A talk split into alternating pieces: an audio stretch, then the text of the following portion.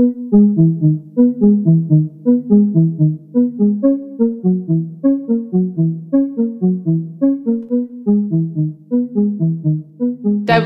and gender equity are goals for we have to fight on every day. This is the Telekom Electronic Beats podcast, the podcast for music, culture, and the new now. Hello, and welcome to the Telekom Electronic Beats podcast. We present to you Equality and Gaming in Art, a panel discussion with Julia Stoschek, arts collector, Angela Washko, media artist and professor, and Antje Hundhausen, global brand management of Deutsche Telekom. Enjoy. So nice to have you all here. so, how was your day? You experienced lots of esports? Oh, yeah. Yeah? Not enough, but hopefully Not enough yet. next day. Thank you. Tomorrow then. Yes. So, um, we will talk about, just a briefly summary, we will talk about arts, feminism, equality in arts, different exhibitions. And I would start, Julia, with you. You have your current exhibition in Düsseldorf, World Building. What was the, That's how it looks like. wow, what was the general idea? Um, my collection, nobody will believe, turned this year into 15 years. So we are Wow. teenagers now. and So riot time. Yeah. So we thought maybe what can we do for a 15th anniversary? I mean, I know normally you celebrate the 10th and the 20th, but these are difficult times. So we said let's make a real big party for the 15th anniversary. And uh, we hired a very well-known curator. His name is Hans Ulrich Obrist, and it was his idea to create a special show um, dedicated to the relationship between gaming and arts, especially media-based art. And so this is the current show that's running in Düsseldorf.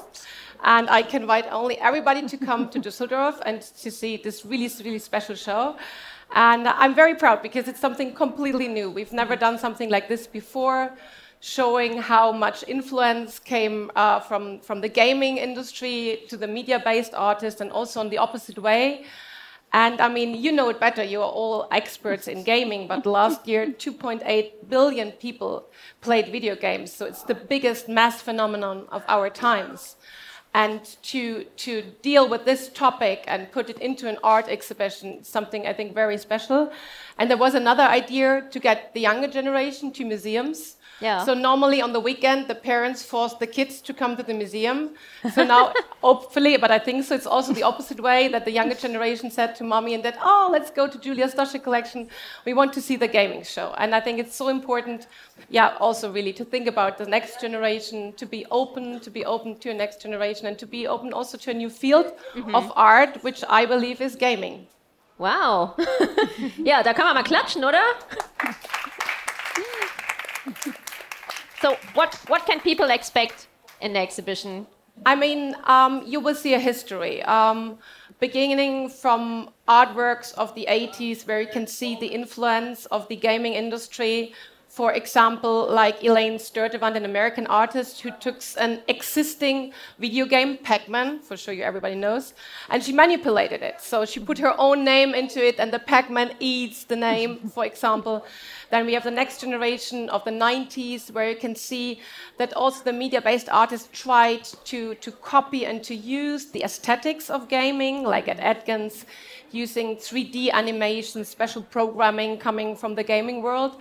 And then we have the completely new generation, um, let's say, really of, of game designers. Or let's say media-based artists. I think the boundaries are, are really blurring. Yeah.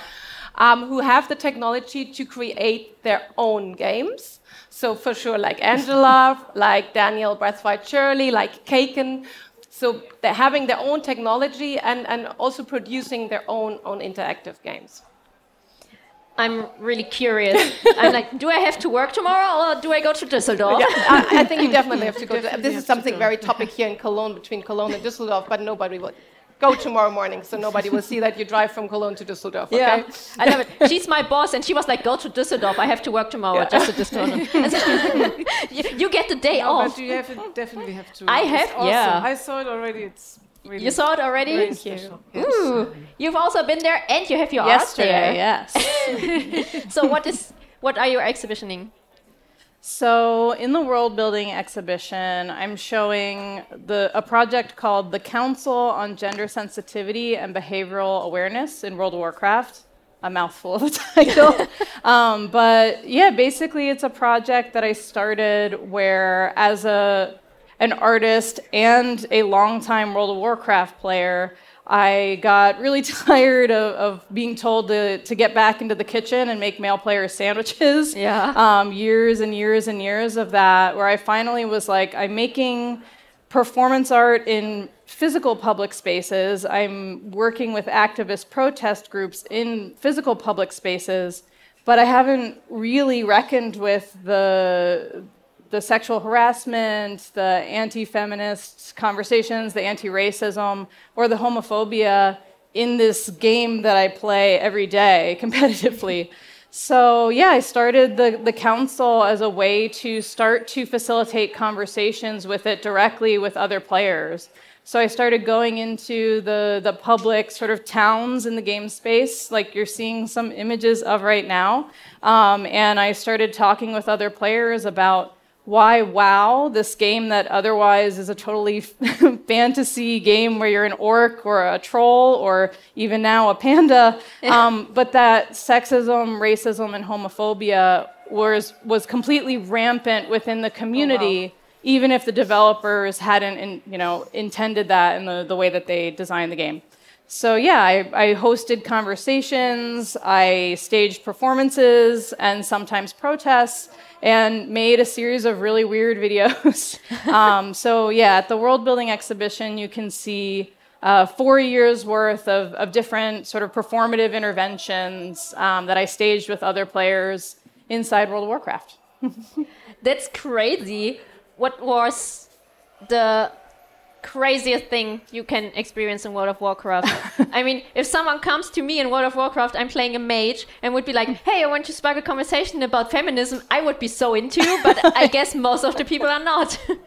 yeah, I mean, some of the some of the most memorable conversations were ones with with people that were ready. As soon as I said feminism, were ready to have a fight, and because I just stayed there and talked with them for hours and hours and hours we actually got into really complex conversations and even people who were trying to disrupt them by you know uh, potentially spamming hate speech or uh, lighting a bunch of fireworks right on top of me or you know dropping a bunch of items over and over again um, even i just incorporated them into the, the performance or the, yeah. the conversation I, there's no really no way to disrupt the council on gender sensitivity and behavioral awareness in world of warcraft because all of that is a part of the work. Um, and yeah, some of the most interesting things that happened, I had I had players who who talked about how they found the people that they ended up marrying in the game mm-hmm. space mm-hmm. and talking about what it was like to to have that experience, which lots of people who play this game they know that that's a thing that happens and it's normal but when you bring that into an art space and talk about it everybody's like oh my god that's so crazy. How is that possible? Um, but i think that that's a i think i've always tried to talk about both the issues within the game from the perspective of being a player and a media critic and an artist while also talking about the things that make it special and interesting and groundbreaking um, but yeah, I mean, I mean, I also talked for eight hours uh, to a a 16 year old young woman who is living in Alabama and pregnant and really working through a lot of really difficult um, issues and, and, feelings about um, ab- abortion. And mm-hmm. we spent a very long time talking about that because she needed a platform to do that. So, and that's a, a piece called Chastity, which is in the exhibition. So, a lot of stuff wow. heavy stuff, light stuff, goofy stuff, all of it. Like in real life. yes. you know, just World of Warcraft is a bit like the extension of your real life with orcs and uh, X's. Basically, it's still humans after all, know. even if we all look different. yes. so, talking about pushing boundaries, um, we're sitting here at the second Equal Esports Festival and also combining arts and games. And what role does the Telekom play in all of this? Uh, we play a role since a long time. We are partners of uh, Esports Player Foundation and SK Gaming. but we were this. What we recognized um, that it's a very male-dominant um, field, and with these partners, we decided last year that we need to change. We need to be a game changer. We and I'm the founder of the Equal Esports uh, initiative because we and my team thinks that it's important to bring their other role models mm. and to really get rid of this gender stereotypes. So, um, and moreover, we were totally convinced uh, to reach the unreachable, the younger generation. We are missing the contact, and, yeah. and this was one part because there are 34 million gamers in Germany, and I think this is huge. And if you yeah. look at it, um, 50% are female, 50% are male but the, the top players, the, the really who do um, uh, athletic, uh, uh, who play really on the top, they're only men, just two or three percent women. So we mm-hmm. wanted to change that, and for that we set up this initiative. Just first of all, setting up a safe place for um, women, for mm-hmm. young, talented, really talented uh, gamer. True. So, and I think after one year we saw that it's we, we put a ground on there, and there are two, for example, they switched now to the 2G. Um, sports, which is one of like Bayern München. So we yeah. somehow we Top. are training them. We are setting up boot camps. So we are actually doing a real good, I think, a real good job with our partners. And thank you for that. Yeah, yeah. yeah. thank you guys. Well, we have to say thank you. yes, I see a few faces. um, we are also here to talk about at the Equal Esports Festival about equality in the art scene and also in gaming. And maybe there are some similarities. What are your experiences? I mean, the, the art scenery is existing, let's say, maybe 500 years longer. But I would say more than 450 years, it was completely dominated um, also by male mm -hmm. actors. So if you think about museum directors, curators, and also artists. So I think there are, there are some differences between the sceneries, but also some similarities. Um, what's quite interesting, especially with media-based artists, is they often work like seismographs, recording our time. So what, what I recognize is that more than 15 years ago, topics like diversity, um, your gender equality, um, was really was starting to get a topic. So white, white earlier before than in our, let's say, society. Yeah. So, um, which, which, makes media art so, I think, so important and also so interesting. So, um, but I think there's there's always an influence from both sceneries, and I think, I mean, if you're talking about who is influencing the other scenery in which way, I would say maybe um, the gaming industry um, can, can influence the media-based artists to, to work more interactive, mm-hmm. to make more work more in collaborations, and on the opposite way, maybe media-based artists can influence some game designers to work a little bit more critical and a little bit more political, not only concentrating on the on the gaming issue, but yeah. really, really to be yeah political, which I think is so important in these days. So again, I think we are all talking about creative people, and, and I, I, I don't do any differences anymore between a media-based artist or, or, or, a game designer or a game, game artist. So they are all artists. That's so true. Um, what is your experience, especially with media-based artists? It's hard to sell art and um, a lot of my friends who do media based stuff are always like, yeah, I can exhibit, but I can't sell. And all these problems. What do you think? Well, I mean, I think there are so many different art worlds. And I mean, I sort of exist in these sort of intersections of like media art and games and art and indie games and also a little bit in the documentary film space. So I'm, I do not know if I can, I'm the, the best person to talk about that particular issue, but in terms of equality in, in media art or in um, sort of indie game art overlap. Um, I, I, think something what I, I, grew up playing games, they were really important to me in the, the late 80s and early 90s, and role playing games were so formative to me as someone who was living in a very rural, very conservative, very homophobic uh, place, and like games was where I escaped and mm. found mm. Um, I could enact the, the the process of being able to enact a story instead of just consuming it um, was was really, for lack of a better word, game changing for me. so I, as as an artist, started to look back at the games that were so formative to me, and started seeing how their narr- what what the narratives about women were in those games, and they either didn't exist, only existed to serve a sort of male protagonist story, um, or were just completely um, misogynistic uh, and, and, horrible. So I started to think about. I was making a lot of a lot of my early media art focused on um, the lack of women's stories in these role-playing games, and I'm I feel like I've been a part of an arts movement and a, a games movement to prioritize the stories of women in narrative games. And my shift away from maybe making critical art about issues within games to becoming a game maker myself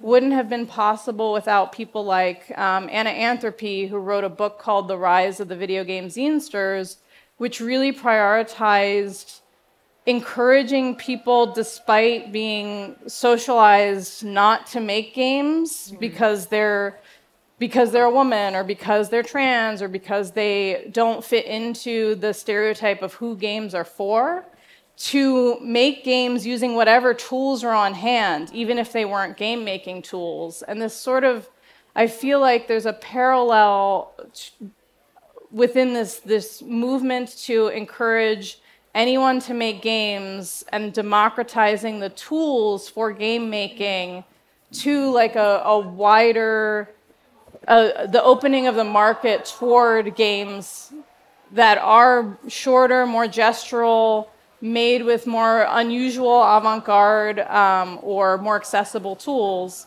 um, and i think that's been so important to seeing more diverse voices in within the games industry and within the crossover into um, the arts. That was very long winded, but I hope that made sense. No, it totally makes sense to me. I mean, having the tools to do that took a long time to be open to the public. There was a lot of gatekeeping, especially from men, keeping the tools from young girls, young non binaries.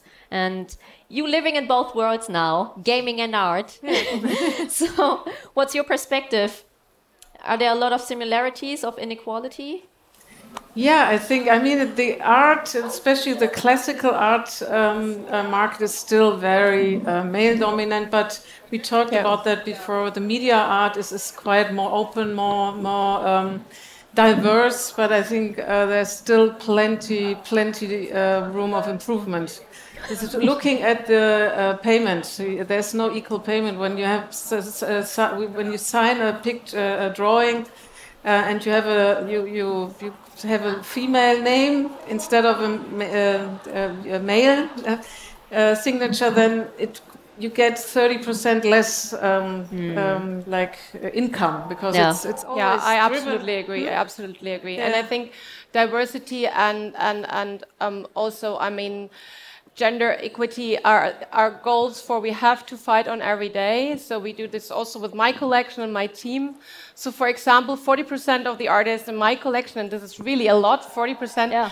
define themselves as female or non-binary, comparing to a classical um, official collection, um, art collection. This is really good, but mm -hmm. it's 40%. So we don't have reached the 50 yet, and that's that's why we fight for it every every day. That's so nice to hear. So yeah. how, how do you find these artists? Oh, I mean, I have a fantastic team. We do a lot of research, and that's not the question to find them. We and we got so much offers, and we get so much art, and it's it's more the possibility and the difficulty to choose. So uh, and, and and to find the right one. But um, yeah, we we try to become experts and uh, then we, we try our best every day. Yeah. Maybe adding also our art collection, Telekom, which is only 11 years old. We have 50% male and 50% So you're even artists, better than ours, so congratulations. Is, yeah, so, um, thanks to very well curator Natalie Oyo sitting here. So we had, yeah. from Austria. so some of your team are also here, right? Yes, yes, yes. Where a, are they? Raise the your hand. Front, front row. So here, that's my team. yeah. yeah. So just just a quick question: How's the choosing process?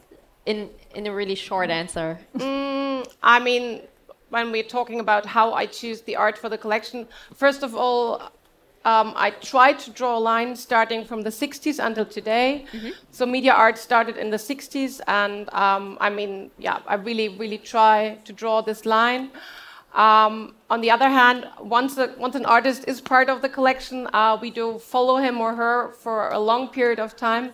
And I'm interested not only to acquire one work, but really, um, let's say, group of works or the masterpieces, which sounds very easy, but sometimes it's not. So we really look over the complete oeuvre and really try to get quality-wise um, the best works. Um, yeah, and I'm doing a lot of research and um, at the end, because it's a private collection for sure, I always do follow my heart. Because yeah. I'm a very emotional um, collector and it's a private collection and for sure it, it, it, it, it really um, has to do something with my own personality. Um, it's not an official art collection, uh, an institutional, so for sure, um, yeah, at the end, uh, it's, it's, it's always a decision by my heart. and your heart led to Angela. Yeah, absolutely. absolutely. And to, to a lot of wonderful female artists, I have to say. So, absolutely. How's the choosing process at Telekom? Can people apply? No, we, we actually, um, it's all about experience and to see a lot of uh, different places and mm. travel a lot and look at different galleries and see um, like exhibition we saw in Düsseldorf, and, and it's all I think. And in the end, it's um, getting more mature and, and see mm. what is relevant and not. And um, it's also gut feeling. Yeah. It's um, the team I have around me and uh, gives us advice and, and recommendations. It's all about sharing, also. Yes. Yeah. yeah. Community. Yeah. Mm -hmm. So talking about gut feelings and intuition, um, it's always said, yeah, women have a better intuition, etc. Um, would you say you have to get rid of femininity in order to succeed in the male field? I mean, uh, that's like lean in feminism. Uh, you know, I think I, I, curated a show called um, Hacking, Modding, and Remixing as Feminist Protest um, at the, the Miller ICA, which is a, um, a sort of like a, a Kunsthalle, but in um, Pittsburgh at Carnegie Mellon, where I'm a professor. And in that exhibition, it, it covered specifically feminist um, media interventions from the 1960s to present um, and a lot of historically important work and very diverse artists. Um, and one of the reviews, the, it was a very lovely review, but one of the things that they first criticized was that there were a number of works that incorporated the color, the colors pink and purple, and that they felt that that was somehow like you know um, too too feminine and mm. that hmm. shouldn't have been in the show and i guess for me i feel like we need a wide range of celebration of a wide range of, of, of, of gender presentations and, um, and people of a wide, wide spectrum of gender. And I, I hope, unfortunately, I do think femininity is stigmatized in, in both the tech and game space as well as the, the art space still, um, based on the, the reviews um, that that show received around uh, around that. But um, I I hope that we are moving toward a time where everybody can be their most authentic selves and whatever mm-hmm. that means. Um, and I mean, I just there's been a lot of work done by women-led collectives like Dames Making Games, um, Black Girls Code. Uh, Code Liberation, these were all based in the US, and they were really focused on and they're, some of them are 10 and 15 years old. Um, so this is not a new movement, mm. but it has more visibility than ever, and I hope that that will, um, yeah, that the stigmatization of, of femininity in these spaces um, continues to go go away. yeah, and help even more. What's your perspective? Um, when I was a young uh, leader, I started with 30 years old. Now I'm much more older, and uh, I was trying to be as hard and as uh, pushy as men. And after two or three years, I, I recognized it's, I'm not authentic. I need to be more, more by myself. And the more the more older I get, the more I, I think it's very important to add the, the to be authentic and to to be fe female and not to to uh, to try to mm. be uh, boyish or or as as pushy and maybe stereotype. Yeah, this this very testosterone driven. yeah. part. So I think that the world needs more this empathetic and, and female approach. Yes. Yeah, I mean, when, when, when I started, um, for sure there was also this stereotypic image um, of a young female collector. I mean, we know most of the collectors, collectors even in the US, or the collections um, um, are produced and built up by, by couples um, or male. Um, if you look back to history, there haven't been so many female art collectors. So, um, yeah, getting the respect at the beginning was not so easy, but I think if you work seriously and professional, um, following your own instinct, I think it, it works. It works out. And uh, that's that's also an advice I, I can give. And yeah, choose choose exactly whom you listen to. It's also something I would would give as an advice if somebody is interested in that. Yeah. Yeah. Good good call. Yeah. So I always refused not dressing like a princess going into business meetings and yeah. So I always said, yeah, if you want to work with me, I might look like a cupcake vomited on me. That happens. yeah, being authentic and still having the skills. That's what we also tell um, about our players, and um, yeah, they have the skills. So what's the point in genders? And you already touched on the advice things. Um, yeah. And I would love to hear some advice from you for young girls and non-binaries in order to succeed. I mean, yeah. oh, you yeah, can go. No. Oh. I can start. Um, I, I, think what was so important to me in my development as both an artist and an artist who makes games has been, and also a feminist artist who's doing those things, um, is to to find a community mm-hmm. of other makers who are invested in things somewhat similar to what you're doing and create and participate in support structures for those communities. It was so important when I started to when I first started doing the work as the council, I felt very alone. I was like, nobody else is doing this. I can't keep doing this. It's yeah. so hard sometimes and it's it seems impossible to change this on my own and it it not only what is impossible to do it on your own, but also I was not alone, and that there are there were many artists working in this way before me and continue to, or people working in activism or journalism who were interested in the same issues and talking about the same things and maybe making it a different way. Who I ended up becoming a part of a community with and started not only making things together and having shows together and, and all of that and supporting each other in that way, but also creating safe spaces for conversations about the issues that we were all facing. Um, in different projects that I've had, there's been a lot of harassment online. Um, there's been different hate movements directed toward me and my work, and it's been important to to connect with other other makers who have those experiences, who have resources and tools, and even just suggestions for self care and creating boundaries. Mm-hmm. Um, so yeah, I think finding, be working within a community. If you haven't found them yet, just show up. I think that's something I had to do was you can't just be like hi i'm doing important things and like i want you to care. Like just just show up and participate and and be a part of it before you know forcing something to happen. But yeah being also an organizer and and yeah putting putting in the work to work in solidarity i would i would recommend to anyone. Yeah. I, I can absolutely agree. Building up a network is so important uh, for any field for every work if you work as an artist even for the work as a collector it's so important to have the connection to other people. And now we have these wonderful technologies that enable us. And uh, using this in, in, in, any way, in any case, I think this is very, very important. Mm -hmm.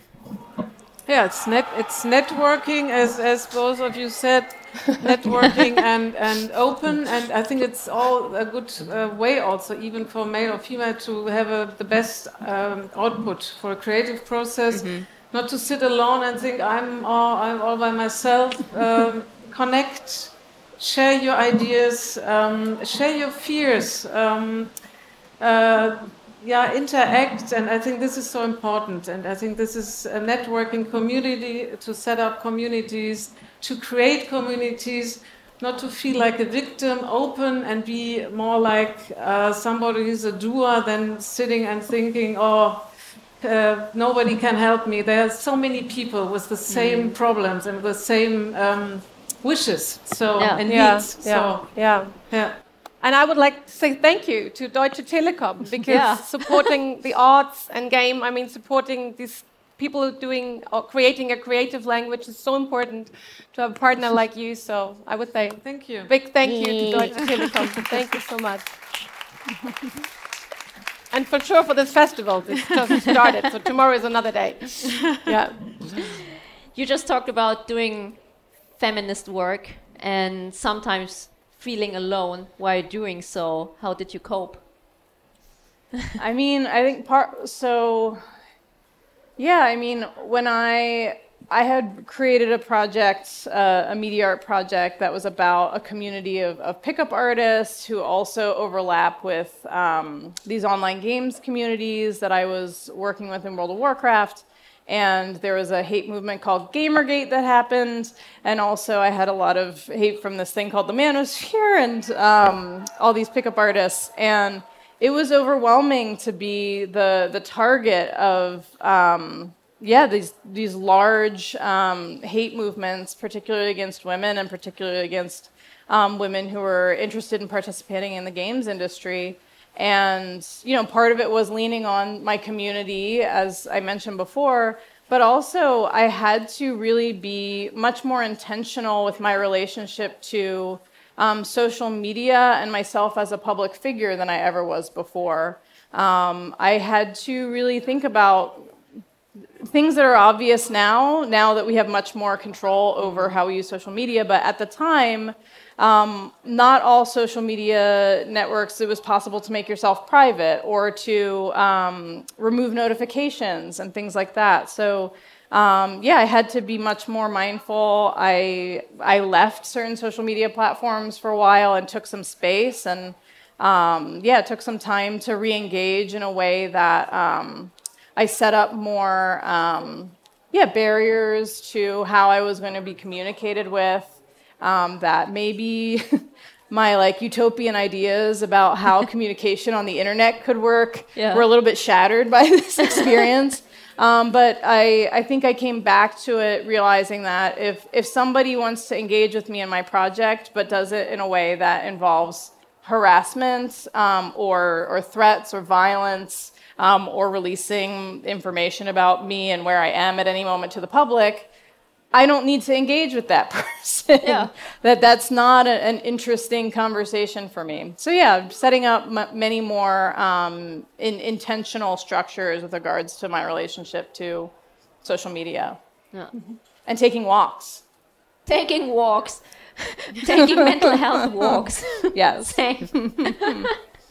so, do you have any strategies tackling toxic masculinity that you developed over the years? Antje? wow, this is a. Okay, you don't have to answer. Just curious. It's a secret, actually. it's okay. I have my own recipe. No, but it's um, not be afraid. Be brave. Um, mm. Open your mouth. Be loud. Uh, um, uh, tell what you don't where when there's a conflict get into that and, and explain why you feel not comfortable with that and and mm-hmm. not be quiet i mean um, not be too polite yeah absolutely so this is what i comes yeah, out immediately yeah. spontaneously yeah. yeah. it was really funny because i uh, worked for you at gamescom and i met a really cool feminist young artist. She's 20 now, like the new generation coming up that are even more, yeah, kind of aggressive. But I like that. Yeah, yeah. And she was like, "Yeah, you have to be more aggressive with the boys," and it's true. You have to, in order.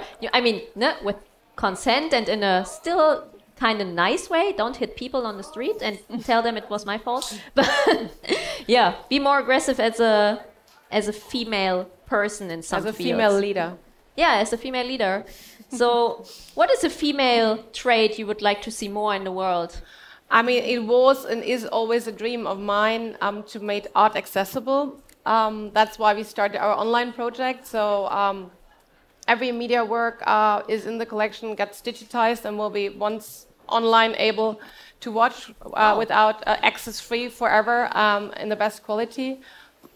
But I would love to reach more people, and um, maybe once we, we can open up the collection in the metaverse. So um, that's that's something that's in my mind. And as a media collectioner, I can say, as one as the biggest media collection in the world, that's that's another step we have to follow and to think about and to move on it. So, team is sitting here, technical advisors. So uh, it's really something. Um, yeah, we have to follow and to work on it. Just yeah, to reach a much much wider community.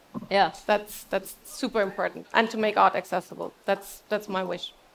Yeah, someone's yeah. clapping in the back. I love yeah. that. Yeah. and what would you say? Some female trait you would like to see more in the world? A, a trade? Sorry, a I don't think. Trait? Tra- a, a, female trait? So I don't think I totally understand the oh, question. Oh, sorry. No, like, is there another way you, you know, could phrase it?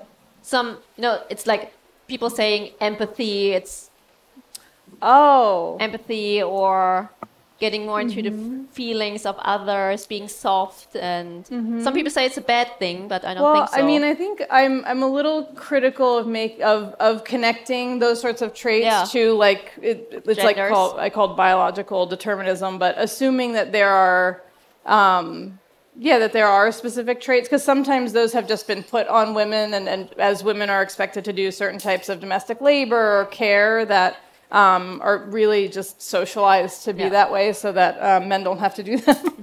um, but I mean, I think in my work, empathy has been incredibly important. Um, it's, I, it's been important to me in my process, although I, I agree that being loud and putting yourself out there is important. I, I think it's also Im- important to approach for me as an artist, important to approach people who disagree in a way that's complex and acknowledges that that we're all coming to this conversation from different places and that um, I, I, try to sometimes my empathy is limited by experiences of harassment online but um, yeah i think it, it's important in yeah in, the, in this space to not only um,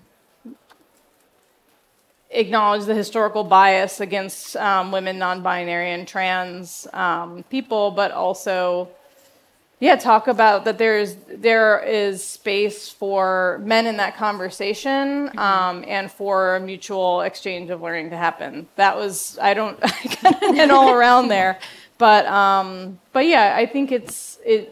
I, I, hope that empathy is not just a, a female trait. Yeah. is my answer.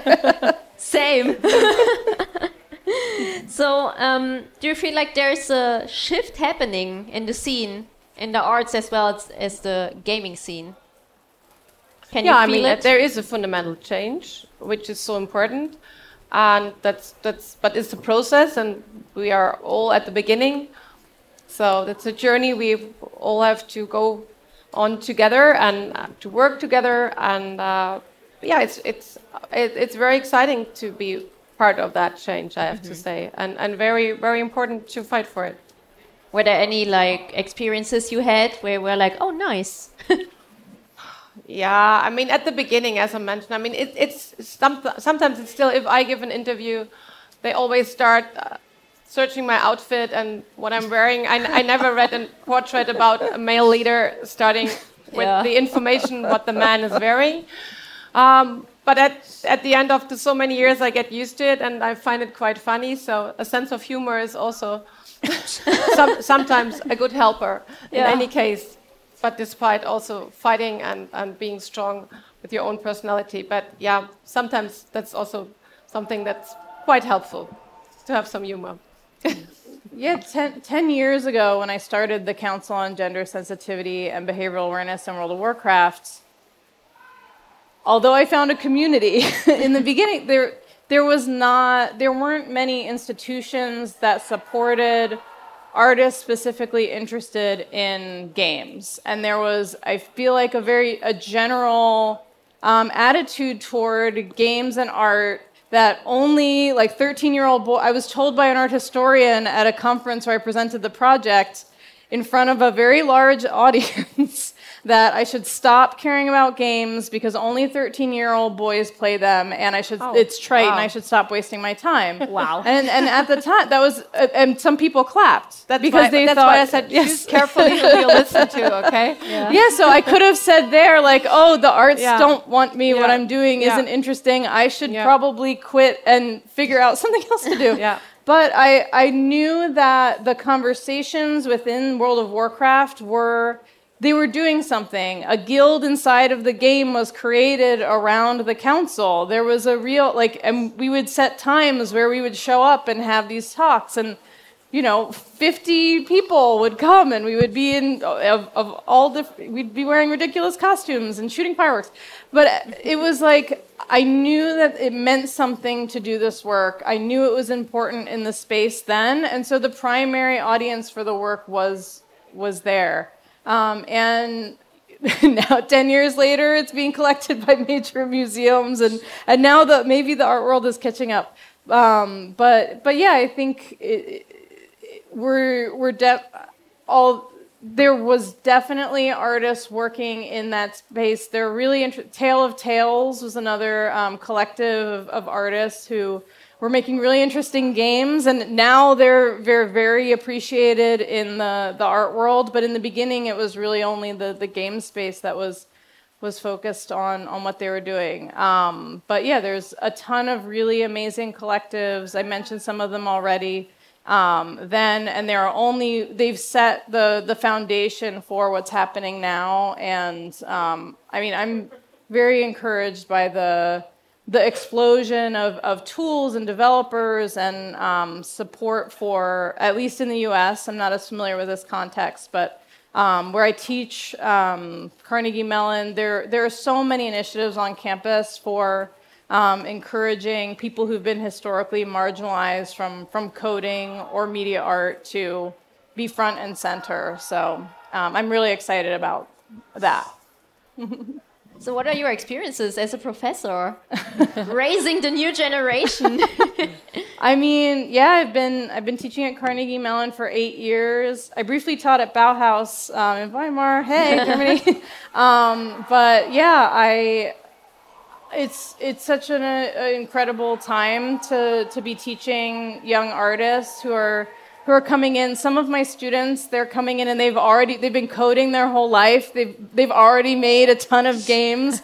they show me like all of their games on Steam and and itch.io and um, it's, I, they, it's just like, oh, this is where we're starting. We're not starting with like, how, how do I make a game? They're already just so prolific. But, um, but yeah, I think I, I, with the resources that I have at the university, have been trying to set up um, initiatives and spaces to cultivate support for, um, yeah, for people who've been marginalized from game production and from uh, the media art world. So that's that's what I do in the university is um, bring in bring in guest speakers, set up um, workshops, and curate exhibitions, and work with other um, grad students and undergrad students to produce um, yeah media art and um, games and performance based events across town to yeah support the next generation. So.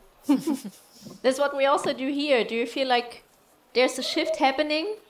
Slowly, but uh, we have to be patient, not to think uh, everything can change all like 100% easily. But we are on our way, yeah. we can't wait. So, just for an example, last year um, we already had the um, the initiative, and people applied, and the girls and non-binaries were like, "Yeah, I want to play League of Legends more professionally." And this year, I just come back for uh, from the last boot camp. The girls and non-binaries who auditioned tripled. So we have three times more people applying. The, the skill level raised. Absolutely. And all the expectations were totally different because they saw what can happen. They were like, I want to be a pro. I want to be on stage. I want to beat They the want guys. to, yeah. Yeah. There's much more ambition and discipline and the willing, and they see that their role models who achieved already, and and there are a lot of uh, followers now. Yeah, Yeah. which is beautiful. Yeah, And it's so nice to see what can happen in only 12 months. Yeah. It's amazing. Yeah, that's so lovely. What What is one of the nicest things you ever saw happening with your work? Was there young people being inspired or? Oh, I'm like ooh. Um, I think. Well, I guess one of the I, I made this video game. The first like major large scale video game that I made um, was called The Game the Game. It came out. Um, well, there were many different chapter versions of it, but it finally officially fully came out um, in 2019, and it, it both lived in sort of installations and me- in museums and galleries, but also um, started going to indie game uh, indie game festivals and um, distributed online. And I was really scared going to games festivals because the, the game the game you're a- you play as a woman going into a bar and you keep getting you're just trying to meet your friend and you keep getting picked up by pickup artists. So uh, professional pickup artists actually who train other men how to seduce uh, women. And it's a very uncomfortable game to play. It's very clearly a very critical game to play. Most people play it and they try to get away from these men but if you want to, you can actually have sexual exchanges with all of them based on the actual um, the actual coaching material that they sell. So it's a it's a very political, very feminist, and very sexually explicit game. I did not think it was going to go over well at these festivals it was getting into, and I was so nervous to have conversations with to represent the game at these festivals and have a booth and, and have difficult conversations with gamers about why this should be a game.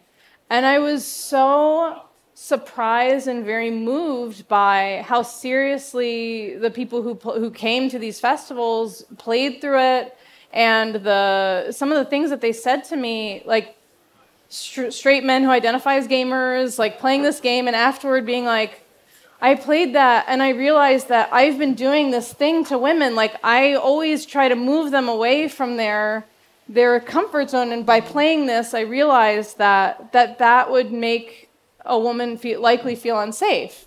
And that I, I was socialized to do this thing and it was sort of just naturally happening. And now I'm, I'm, I'm thinking about how I can interact with women that make them feel more safe in, in public um, and yeah that was that was an incredible exchange to have to have i, I think sometimes it, it, feels like this game was made for women to have to feel a, a sense of familiarity that like this thing that they experience is is not just something that they, experienced once that it's actually a part of a a larger systemic issue the way that men are trained to interact with women by the, these pickup artists and seduction culture.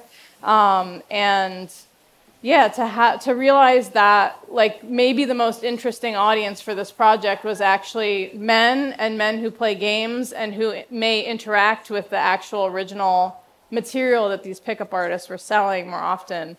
Uh, it was a very surprising and meaningful experience. And also i think even though i've been a gamer myself for so long um, yeah, as a, a feminist gamer, I've, I maybe had like an unfair opinion about what a, a gamer audience would have for my projects.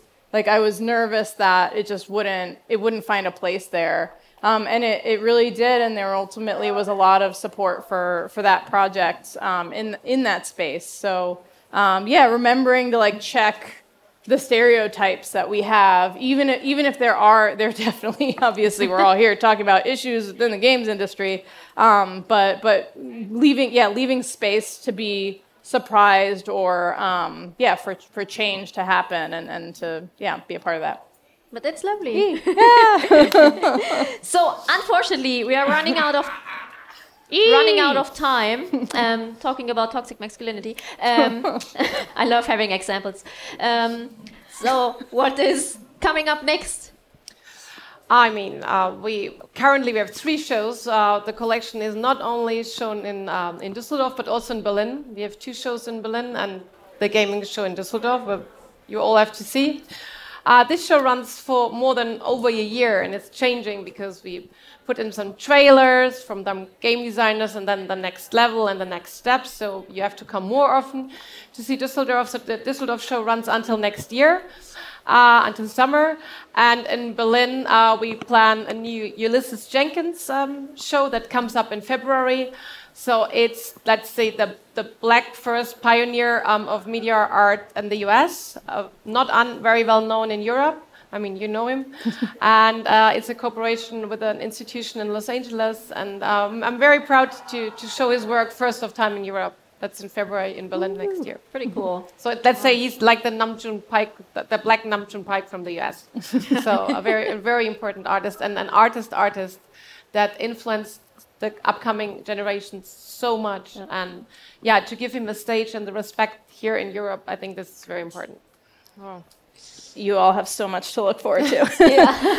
um, yeah, I have. Uh, I just. Uh, finished a, a, project called Workhorse Queen, which is a documentary film focused on the relationship between um, local drag communities and the reality TV show RuPaul's Drag Race. I spent like the last four years on tour with drag queens, which was an awesome antidote for many years of, of working with uh, misogyny online.